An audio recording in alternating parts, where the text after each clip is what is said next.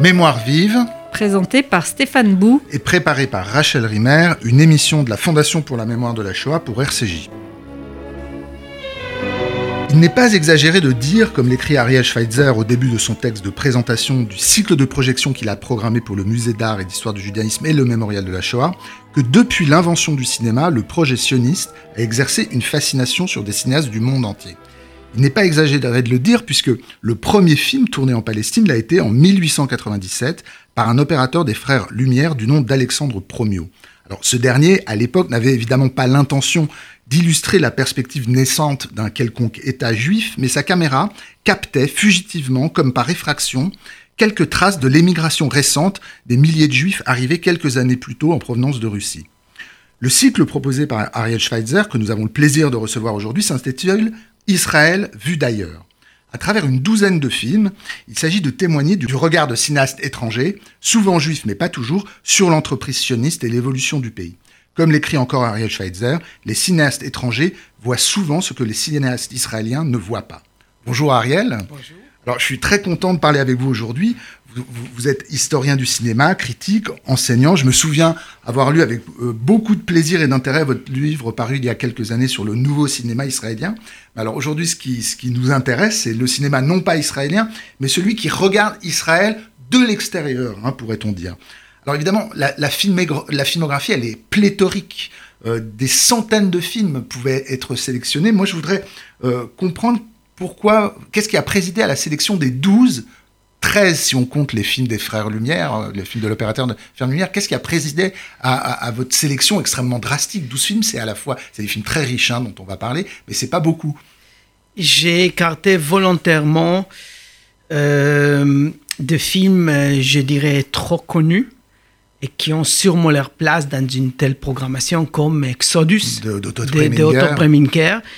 Et en mettant en avant une filmographie plus rare de films qui passent euh, pas très souvent ou pas du tout, euh, dont des, des, des, inédits, des films qui n'ont jamais euh, passé, en proposant une sorte de traversée de l'histoire du cinéma depuis pratiquement l'invention du cinéma, donc deux ou trois ans après, parce que justement le premier film est un film de Frères Lumière datant de 1897. C'est 9 minutes, hein, il faut préciser, c'est une dizaine de vues de 50 secondes enregistrées à l'époque par un des opérateurs des Frères Lumière. C'est pas un film à proprement parler, c'est une, euh, une série de séquences, de plans, d'images. C'est des vues, des vues. justement. On appelle ça des vues. Et la date n'est pas anodine, parce que 1897, euh, c'est aussi la date du premier congrès sioniste.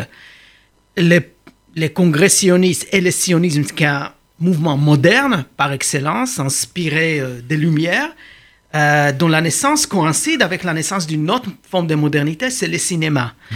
Donc, euh, il était pour moi absolument euh, évident qu'il fallait commencer par ces dates-là et, et, par le film de, de, de, Frères Lumière, qui sont tout simplement les premières images en mouvement de la Palestine. Et c'est des vues extrêmement intéressantes parce que euh, c'est le Jérusalem, notamment le Jérusalem ottoman, euh, mais qui est déjà marqué par une certaine cosmopolitisme, parce qu'on voit différentes communautés qui cohabitent, les Arabes, euh, les Juifs et puis des Européens mmh. en visite. Et puis c'est un film, c'est des, des, films extrêmement intéressants parce que en quelque sorte le cinéma est inscrit déjà dans, dans, la matière même du film, notamment avec euh, l'une des dernières séquences de cette série de films, euh, filmée à partir d'une train.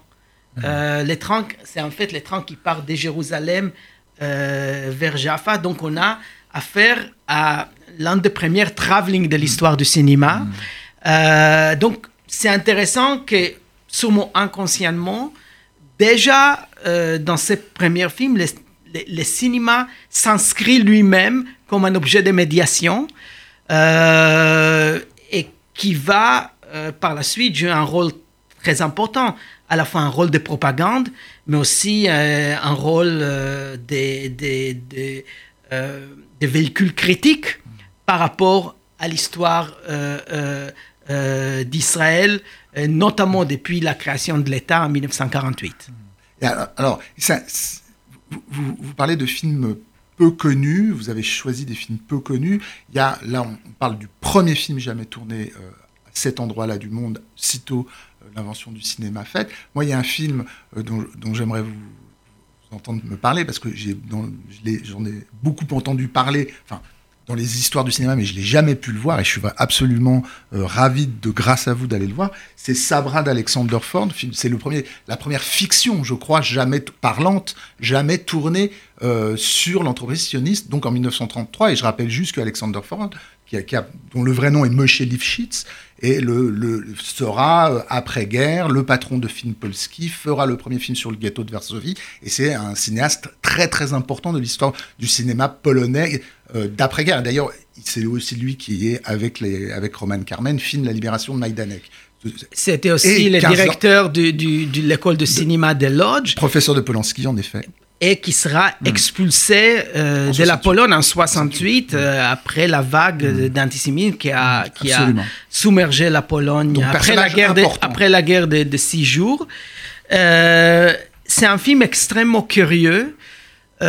aussi parce que c'est un film qui réunit un grand nombre d'acteurs du théâtre national Habima.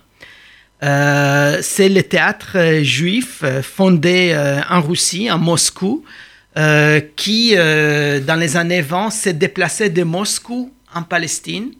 Euh, et c'était le tout premier théâtre en, en pré-Israël et qui va devenir, après la création de l'État, le théâtre national israélien. Mais à l'époque, ce théâtre est sous influence russe.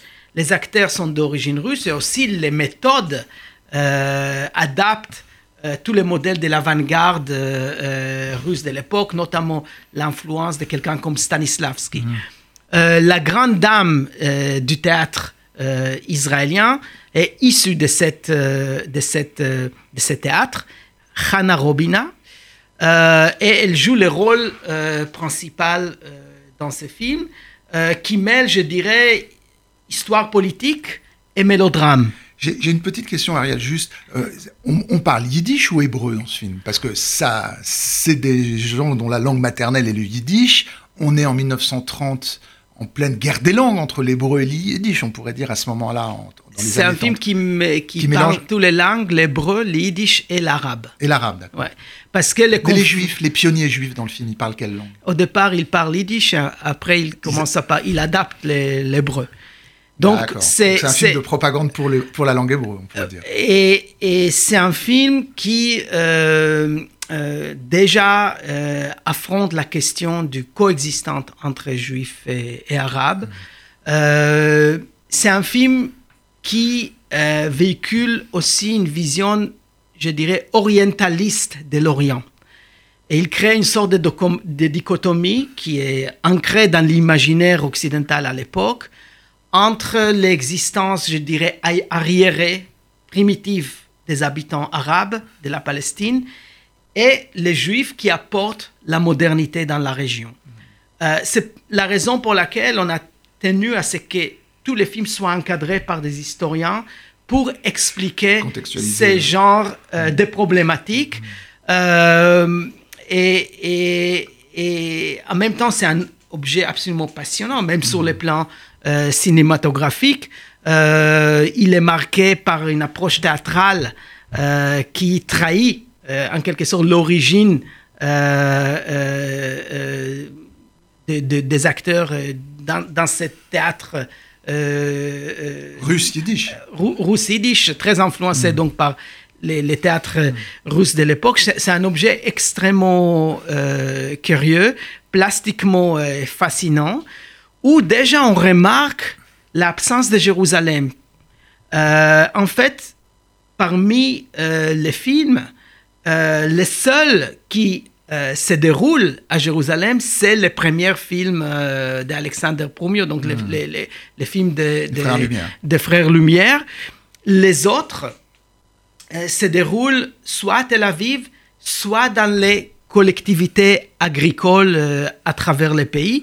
Et la raison, la raison simple, les, les sionistes voulaient créer un nouveau juif, coupé de son passé diasporique, un homme à l'esprit pratique, euh, qui travaille la terre, euh, qui, euh, qui évolue dans le cadre des de, forces armées israéliennes qui sont en train de se mettre à place à l'époque, alors que Jérusalem était encore mmh. associée avec l'image religieuse des juifs de la diaspora. Mmh. Donc c'est assez intéressant parce que Jérusalem, qui est le berceau de ces rêves messianiques des mmh. juifs de la diaspora, elle disparaît de la filmographie dès que le cinéma euh, euh, israélien fait ses premiers pas.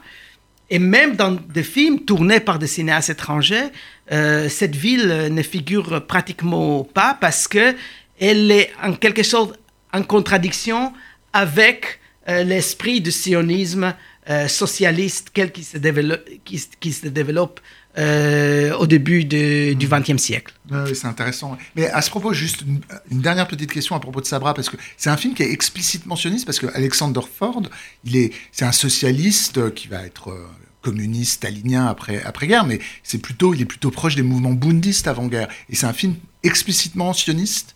Oui, oui, oui.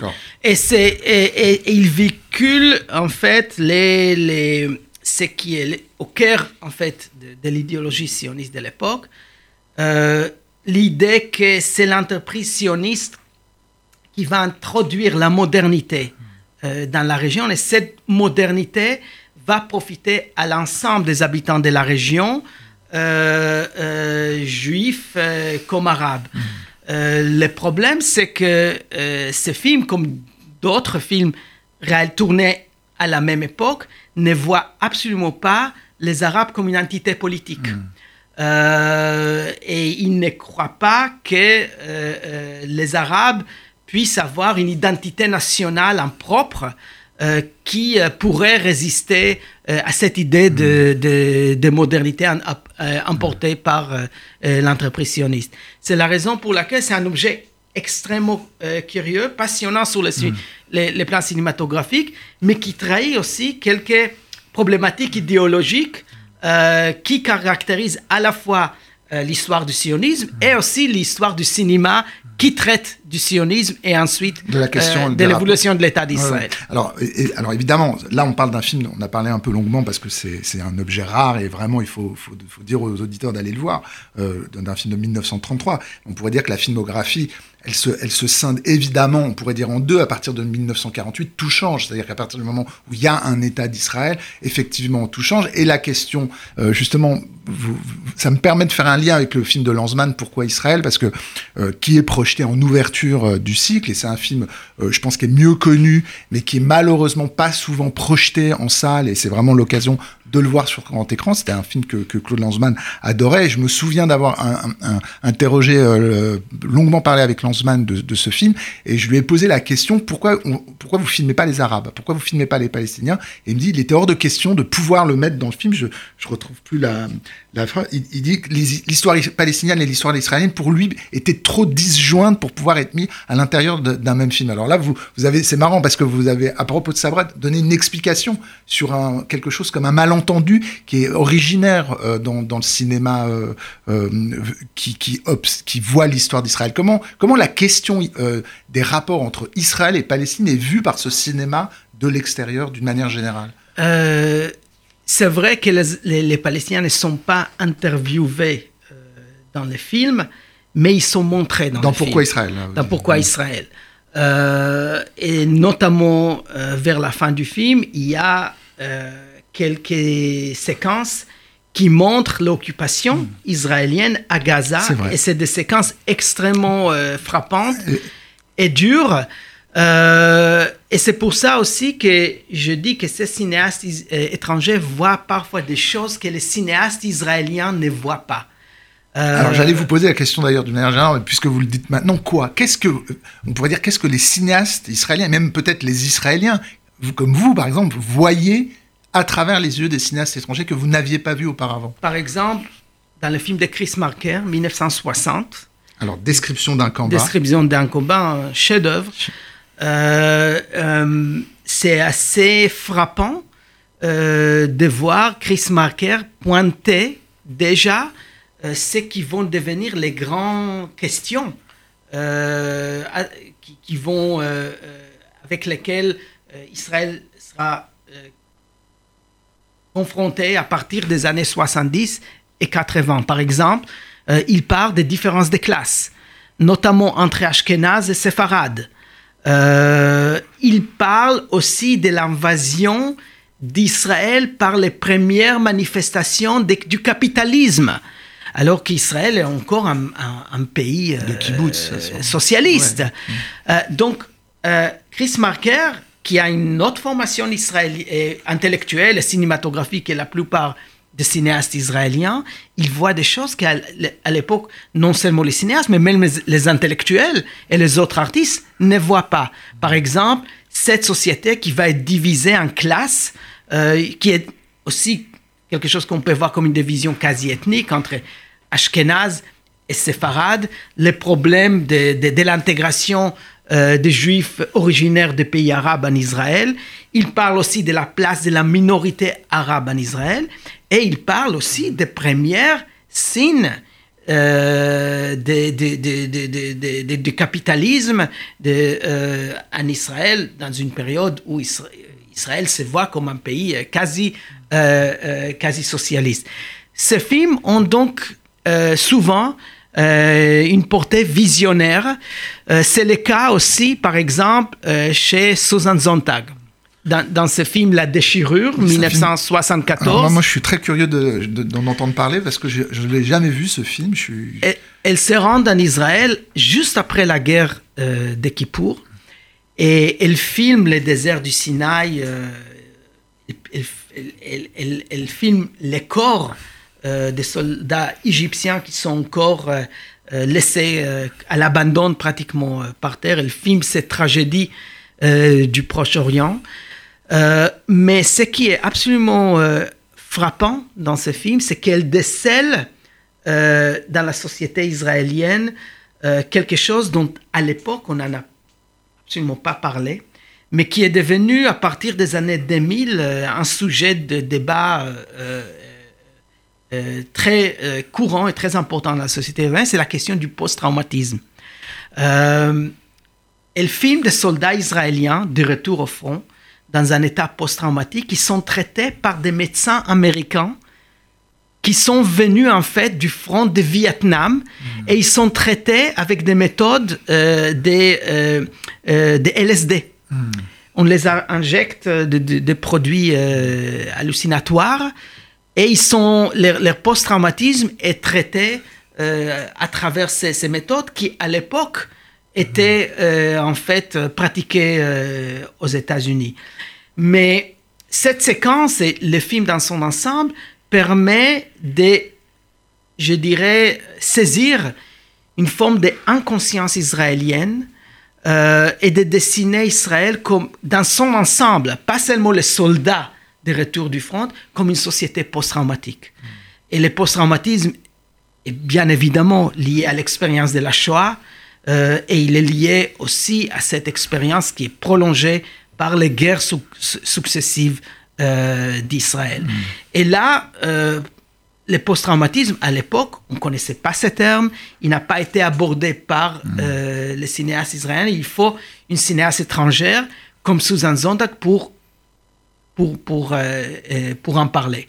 Donc, dans tous ces films, il y a des, des, aspects absolument intéressants qui euh, sont dus à cet regard extérieur euh, de cinéastes qui ont une vision à la fois extrêmement empathique euh, par rapport à Israël. C'est souvent des juifs. C'est beaucoup des juifs. Oui, mais parfois aussi des non-juifs comme Pier Paolo Pasolini.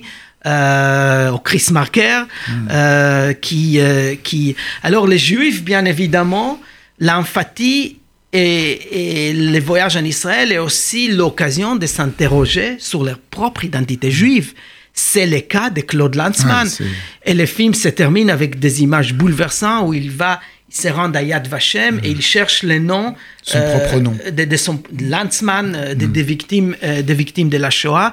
Et c'est une manière pour lui de s'interroger sur son propre rapport au judaïsme et sur son propre rapport à l'État d'Israël. D'ailleurs, je sais pas ce que vous en pensez, mais moi, il me semble que, en fait, ce plan où on voit Lanzmann marcher dans la salle des noms à Yad Vashem, euh, aller effectivement avec le, le, le documentaliste ouvrir la boîte où il y a tous les noms Lanzmann, en fait, c'est un plan qui est scindé en deux. Il y a le début du plan au début du film, la fin du plan à la fin du film. On pourrait dire que tout le film s'engouffre à l'intérieur de ce plan, et on pourrait dire que toute la cinématographie de Lanzmann est comme pris en tenaille par ce seul plan où on voit Lanzmann aller chercher dans la salle des noms son propre nom dans le. Oui, dans et, le c'est très il beau. faut, hein, il faut comme dire, dire aussi qu'il est évident que c'est en, a- en rencontrant les témoins euh, euh, rescapés de la Shoah en Israël Mm.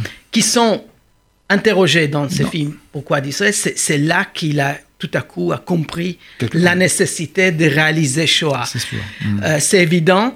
Mais non seulement ça, la méthode de Shoah est déjà en germe dans Pourquoi Israël. Euh, Il n'y a pas de commentaires, il n'y a pas d'image d'archives. Le film est une suc- succession euh, d'entretiens parce qu'il fallait inscrire le film au présent et pas le figer au passé avec des images euh, d'archives. Et après, ce qui est très beau dans le film, c'est c'est notamment la manière dont le film avance en se contredisant lui-même.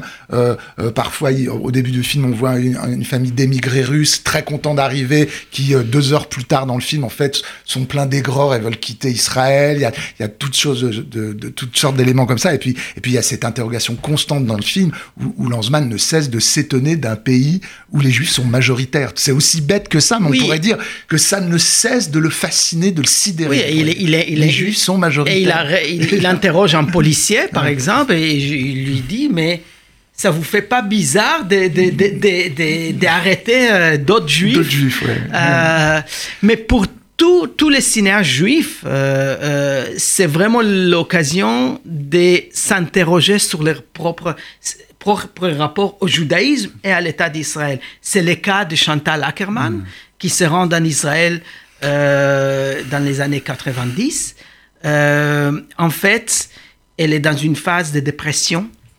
Elle s'enferme dans un appartement.